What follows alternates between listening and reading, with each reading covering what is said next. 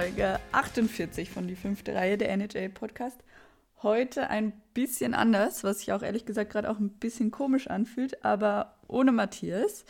Wir haben aber beschlossen, dass wir ab und zu ein paar kürzere Folgen einstreuen. Also heute wirklich nur eine ganz kurze Update-Folge von mir, äh, damit wir halbwegs regelmäßig äh, neue Folgen hochladen können. Die nächste längere Folge, dann wieder mit uns beiden gemeinsam, kommt nächsten Samstag raus. Aber da wir halt mit Arbeit und Reisen und Urlaub und hin und her fahren immer nicht alles äh, hinkriegen oder auch nicht die Zeit haben, gemeinsam aufzunehmen, dachten wir, nehmen wir ab und zu mal einzelne Folgen auf. Heute also nur von mir ein paar Minuten, vielleicht irgendwann mal ein paar Folgen nur von Matthias.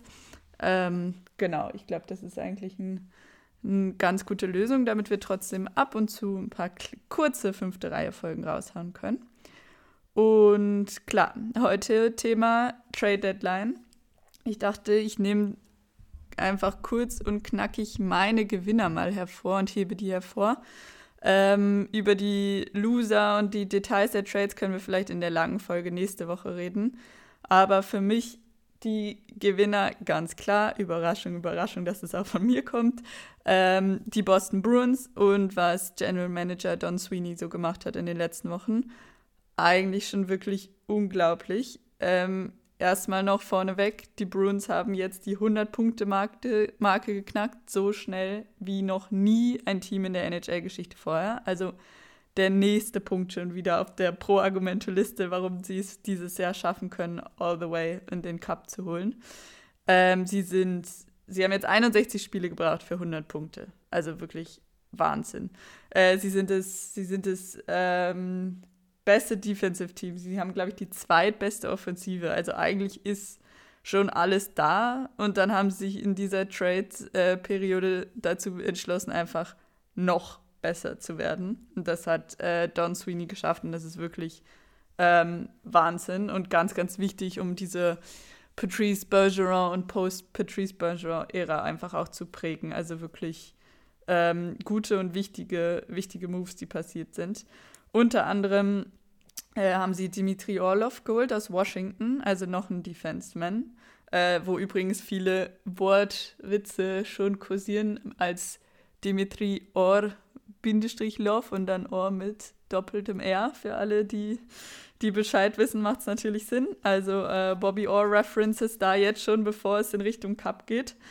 Ähm, dann haben sie noch äh, in dem Trade auch noch Garrett Hathaway geholt ähm, außerdem auch noch Tyler Bertuzzi aus Detroit, also noch einen Winger fürs Line-Up. Ähm, auch wichtig, weil, also die, die beiden Zugänge sind auch wichtig, weil Taylor Hall auf jeden Fall jetzt verletzungsbedingt ausfällt. Also das haben sie jetzt bestätigt, dass er auch nicht, nicht zurückkommen wird in der Zeit und zumindest auch nicht fit zurückkommen würde in der Zeit.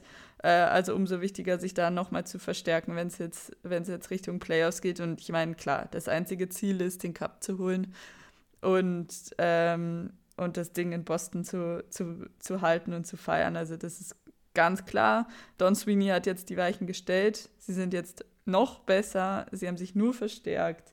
Also wirklich, wirklich Wahnsinn und auch für die Stimmung dort in Boston und für die Mentalität alles jetzt auf, alles ist auf Kurs, alles ist auf Schiene gesetzt. Ähm, Richtung mentaler Aspekt, was halt wirklich ja da auch gerade in diesen Hockeystädten ganz wichtig ist. Ähm, sie haben David Pasternak auch mal eine Eight-Year-Contract Extension gegeben. Also der hat jetzt ist für acht weitere Jahre an Boston gebunden und in Boston. Also da die wichtigsten Bausteine sind da. Es ist alles da, um einen Titelrun zu machen diese Saison. Alles ist darauf ausgelegt. Ich bin wirklich gespannt. Sie sind, glaube ich, der Top-Favorit für viele. Es ist keine Überraschung. Aber ja, deshalb mit sowieso schon vielleicht das stärkste Team. Und das wurde in dieser Trade äh, Deadline und muss man ja dieses Mal sagen, nicht am Trade Deadline Day, sondern in der Trade Deadline Week von Don Sweeney einfach nochmal auf eine Ebene höher gesetzt. Also wirklich Wahnsinn. Von denen können wir ganz viel erwarten. Und ja, die Boston Bruins, mein erster Gewinner der Trade Deadline. Ähm, die zweiten sind genauso wenig eine Überraschung. Äh, die haben, glaube ich, wirklich auch alle, alle, alle auf der Liste sind die das meistdiskutierte Team äh, der letzten Tage und Wochen und auch hier wieder. Was ich eigentlich dieses Mal ganz spannend fand, es war nicht ein Trade Deadline Day. Oft in den vergangenen Saisons wurde so gewartet bis zum letzten Tag. Die General Manager haben ihre Moves, wurden immer viel diskutiert, ganz viel wurde spekuliert. Auf Social Media wurde ganz viel hin und her geschrieben. Es gingen Zitate hin und her von A nach B und alles ist wirklich erst an diesen letzten zwei Tagen vor der Trade Deadline passiert. Dieses Mal ist eigentlich alles so in den letzten zwei, zwei Wochen, in dieser letzten Woche passiert. Also wirklich eine Trade Deadline Week, was ich persönlich auch viel logischer finde. Also ich habe sowieso nicht verstanden, warum man so bis zum Schluss, bis zum Schluss wartet und spekuliert. Ich meine, wenn du einen von den Jungs haben willst, go out and get them. Also keine Ahnung, dieses Jahr war die Entwicklung auf jeden Fall mehr, mehr in diese Richtung. Und der nächste Winner, die New York Rangers und Patrick Kane auch nochmal als einzelne Personalie. Äh, die Rangers haben Tarasenko geholt. Ich glaube, den Trade haben wir in der letzten Folge schon ziemlich äh, genau besprochen und was das alles bedeutet. Und ich meine, dass es eine Verstärkung ist, brauchen wir, braucht keiner diskutieren. Das ist natürlich wahnsinnig wichtig fürs Rangers Lineup. Dann haben wir in der letzten Folge, und ich glaube auch vor allem ich gesagt, damit ist der Patrick Kane Trade vom Tisch. Ja, äh, dem war nicht so. Äh, Showtime on Broadway, Patrick Kane ist jetzt auch ein New York Ranger. Ähm, das ist wirklich ein interessanter Trade. Kane hatte extrem deutlich gemacht, dass er die, ein, das einzige Team, wo er hin möchte, die New York Rangers sind. Er hat es extrem offensiv kommuniziert, hat dann, als der Tarasenko-Trade veröffentlicht wurde, auch offen gesagt, dass er enttäuscht ist. Ähm, ganz klar ja auch in die Richtung ging, dass dadurch die, die alles versperrt ist für den Patrick Kane-Trade. Ähm, trotzdem ist es jetzt möglich geworden. Patrick Kane ist ein Ranger. Also mal schauen, wie es sich da weiterentwickelt und äh, wie, das, wie, das, wie es sich jetzt dann tatsächlich entfaltet und wie es funktioniert. Aber durch die No-Trade-Clause von Kane mussten die Rangers auch äh, für dieses Kaliber an Spieler wirklich überhaupt nicht viel aufgeben. Ähm, also da wirklich die, die, die Rangers ein Winner, Kane ist ein Winner, der, der Spieler ist zufrieden, der Spieler hat Höchstklasse, kann liefern. Wir hoffen jetzt einfach mal, dass er gesund bleibt, dass diese ganzen Hüftproblemgeschichten äh, entweder überstanden sind oder nie wirklich viel dran war. Und damit haben die Rangers äh, einfach jetzt ein, ein Wahnsinns-Line-Up, eine Wahnsinns-Top 6. Ähm, Kane ist jetzt wieder Verein mit Artemi Panarin vorher von Chicago. Also die Top 6 gerade sind einfach Kane, Tarasenko, Mika Zibanejad, Artemi Panarin, Chris Kreider und Vincent Trocheck. Das ist eigentlich schon frech genug. Also alle Defensiven in, der, in dieser Liga. Äh, da will, freut sich keiner mehr auf das Spiel gegen die Rangers. Ähm, wie weit es geht und ob es für den Cup reicht und wie weit es in den Playoffs geht, who knows. Das ist dann auch was, was ich äh, Matthias nächste Folge mal fragen werde, wie, wie sieht es denn mit der Defensive dann auch aus und mit der Tiefe, um den Cup zu gewinnen. Das, was halt Teams äh, wie natürlich auch Boston mitbringen, einfach die komplette Tiefe, Mix aus Erfahrung und Skills und Hunger auf diesen Titel. Aber das ist, glaube ich, ein, äh, einfach mal ein Thema nochmal für die nächsten Folgen. Aber New York wirklich, also Wahnsinns-Line-Up. Ich glaube, alles, alles ist gut gegangen, dass sie manche haben sich jetzt gesagt, hätten die Rangers gewusst, dass sie Kane kriegen und dass es alles funktioniert, hätten sie dann Tarasenko geholt. Jetzt haben sie beide. Ich glaube, es könnte, könnte schlimmer sein, könnte schlimmer kommen. Bin wirklich gespannt und es ist echt ein, eine freche Top 6. Wirklich frech. Also, let's see, was die, was die Rangers machen, aber auf jeden Fall, ja, damit müssen sie auf die Gewinnerliste der Trade, der Trade Week oder der Trade Deadline ähm, kommen in dieser Saison. Unfassbar. Ähm, moving on. Nashville. Machen wir weiter mit Nashville. Ähm, Habe ich auch auf der Gewinnerliste. Und die haben natürlich, gerade wenn man von New York kommt, mit den super flashy Trades, mit den großen Namen, also mit dem, mit auch ein bisschen dem Drama und allem verbunden, ist Nashville eher der so Low-Key-Gewinner, aber super wichtige, super wichtige Phase hier. Ähm, David, ich weiß nicht, wie man ihn ausspricht, Poye, Poili, Matthias, korrigiere mich bitte, während du diese Folge jetzt anhörst und alle anderen Menschen. Ähm, der GM von den Nashville Predators hört nach dieser Saison auf. Äh, was übrigens auch ziemlich untergegangen ist, dadurch, dass so viel los war in den, in den Nachrichten, ist das irgendwie gar nicht so richtig gewürdigt, gewürdigt worden oder wurde gar nicht so viel diskutiert oder kommentiert. Äh, eine ganz, ganz große und wichtige Figur im Eishockey und bei in Nashville und für die Preds. Also ich glaube, das wird dann so zum Ende der Saison, wenn dann wirklich er seine Karriere beendet, sicher noch mehr aufgegriffen werden, noch mehr diskutiert und auch zelebriert werden im wahrscheinlich klassischen ähm, American Style. Also ich bin mal gespannt. Auf jeden Fall wird er Ende der Saison aufhören und ähm, Barry Trotz, Barry Trotz, den wir alle als Coach kennen, äh, wird und jetzt wird dann jetzt als GM bei, in Nashville übernehmen. Und Barry Trotz wird eine hervorragende Ausgangslage haben. Also ihm wurde gerade in diesen letzten Wochen ähm, wirklich viel geebnet und Nashville hat erkannt, dass diese Saison noch nichts ihre Saison ist. Es geht darum, sich für die Zukunft aufzustellen. Und sie haben wirklich eine Menge Draft Capital dann zur Verfügung, wenn es jetzt, äh, jetzt weiter nach vorne geht und in die nächste Saison geht. Sie haben Granlund abgegeben, Nino Niederreiter abgegeben, Matthias Eckholm abgegeben, Tanner Genot abgegeben. Äh, also sie haben einfach Platz gemacht und Cap Space frei, äh, frei gemacht.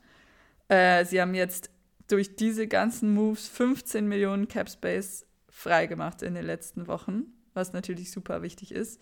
Und außerdem haben sie dafür neun Draft-Picks bekommen. Äh, davon sind, muss ich jetzt gleich nochmal nachschauen, ich glaube zwei Erstrunden-Picks und äh, drei Zweitrunden-Picks. Ähm, genau, neun Draft-Picks, zwei Erstrunden-Picks, drei Zweitrunden-Picks dann äh, und dazu einfach noch zwei junge Spieler, einen jungen Verteidiger mit Cal hier und einen Forward mit äh, Reed Schaefer geholt. Also aus meiner Sicht Nashville ganz, ganz wichtig, alles richtig gemacht, den Weg geebnet, ähm, da auch kein falscher Stolz. Sie haben einfach erkannt, wo sie gerade sind. Sie haben erkannt, wo die Prioritäten liegen. Die Prioritäten liegen nichts wie in New York, wie in Boston darauf, wie verstärke ich jetzt das Team, um dieses Jahr den Cup Run zu machen. Nein, die Prioritäten liegen auf der Zukunft. Sie haben jetzt enorm viel Spielraum für Moves in der Offseason. Also Gewinner, Gewinner dieser Trade Weeks, ähm, alles, alles richtig gemacht. Ähm, sonst noch ein interessanter Move, vielleicht so halbe Gewinner der Trade Deadline oder dieser Trade Week. Vielleicht nicht ganz der, die Gewinner wie die anderen drei, die ich gerade genannt habe, aber ähm, auch spannend natürlich die New Jersey Devils.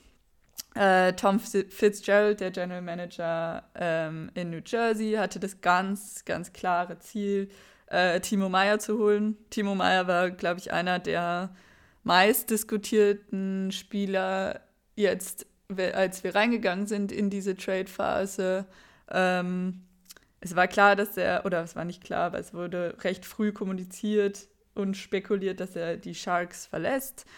Ähm, und genau, Fitzgerald hat es geschafft, ihn nach New Jersey zu holen, was ganz, ganz wichtig ist für die, für die Mannschaft in New Jersey natürlich. Timo Meyer verkörpert, glaube ich, alles, was sie aktuell brauchen, äh, worauf sie auf, äh, wonach sie auf der Suche waren. Er kann Tore produzieren äh, auf dem Wing, der kann das Powerplay stärken, der bringt eine physische Präsenz mit. Also Timo Meyer, glaube ich, genau der Spieler, den sie haben wollten. Fitzgerald ist rausgegangen, hat es möglich gemacht, hat ihn geholt, alles richtig gemacht für, für den Moment. Klar bringt der Trade auch ein gewisses Risiko mit, weil es noch es ist noch nicht ganz klar, wie es dann mit Timo Meyer äh, weitergeht, wie es aussieht. Ist er dann langfristig bei den Devils? Ähm, all das wird sich dann abzeichnen, aber für den Moment, für diese Saison, der richtige Move und ich hoffe auch für, für Timo Meyer an sich, dass er dort nochmal den nächsten äh, Schritt machen kann und wirklich da auch seine Performance und seine Leistung abspielen kann und abliefern kann. ähm, im Trikot der Devils. Sie haben außerdem haben die Dallas noch äh, die Devils, nicht die Dallas Stars, über die haben wir die letzte Folge geredet, aber die Devils noch Curtis Lazar aus Vancouver geholt. Also insgesamt, glaube ich, mit diesen zwei größeren Trades oder einfach mit dem großen Timo Meyer Trade ähm, auf jeden Fall ein Gewinner, vielleicht ja, ein halber Gewinner der, der Trade Deadline. Äh, Im Vergleich zu den anderen nicht ganz so spektakulär, aber wirklich einer der wichtigsten Personalien gesichert. Ähm, alle hatten die Augen auf Timo Meyer und wo er hingeht. Es waren super viele große Franchises da mit in der Diskussion. Also, ähm, good job. Good job, Fitzgerald. Vielleicht ähm, vorhin, genau, hatte ich über Nashville geredet. Vielleicht jetzt weg von den großen Gewinnern hin zu den, ja, semi-honorable Mentions, kleine Trophäen noch oder einfach nochmal so ein paar Side Notes. Ähm, Nashville hat Matthias Eckholm abgegeben, damit sie bei sich äh, Capspace freimachen können. Wie gesagt, Nashville orientiert sich in die Zukunft. Man hatte gedacht, Eckholm geht erst im Sommer und wird noch bleiben, aber interessant, äh, ihn auch jetzt schon zu moven und er ist nämlich zu den Oilers gegangen. Wir beschweren uns immer über die Oilers. Ich bin ganz vorne mit dabei, mich da immer zu beschweren und zu kritisieren. Und es gibt, sie liefern auch einfach immer wieder genug Gründe. Jetzt aber finde ich ähm, eine gute, ein guter Move äh, gute Verpflichtung. Äh, sie haben einfach Probleme in der Verteidigung, haben sich jetzt mit Eckholm Verstärkung geholt. Ähm, Oilers waren ja sonst nicht so mega aktiv, aber das fand ich war eine, war eine schlaue, ein schlauer Kniff. Nashville wollte ihn loswerden. Ähm, honorable Mention, guter Move von den Oilers. Man muss ja auch mal, man muss ja auch mal loben. Und von den Oilers, Perfect Transition hier zu den nächsten Honorable Mention denn Jesse Puljarvi, Puljarvi, wieder hier Matthias Bitte Namenskontrolle mit den Aussprachen. Ich habe keine Ahnung immer, wie man die Jungs ausspricht. Äh, Forward von den Oilers ist zu den Hurricanes gegangen. Und deshalb nämlich die Hurricanes, die so einen kleinen Honorable Mention, kleine Mini-Trophäe von mir als Mini-Gewinner, finde ich nämlich auch zwei äh, schlaue Moves gemacht. Äh, einen Forward geholt in, äh, von den Oilers und von einem Defensive Man, Shane Gostyberry, glaube ich, äh, sprechen ihn zumindest die Amerikaner aus.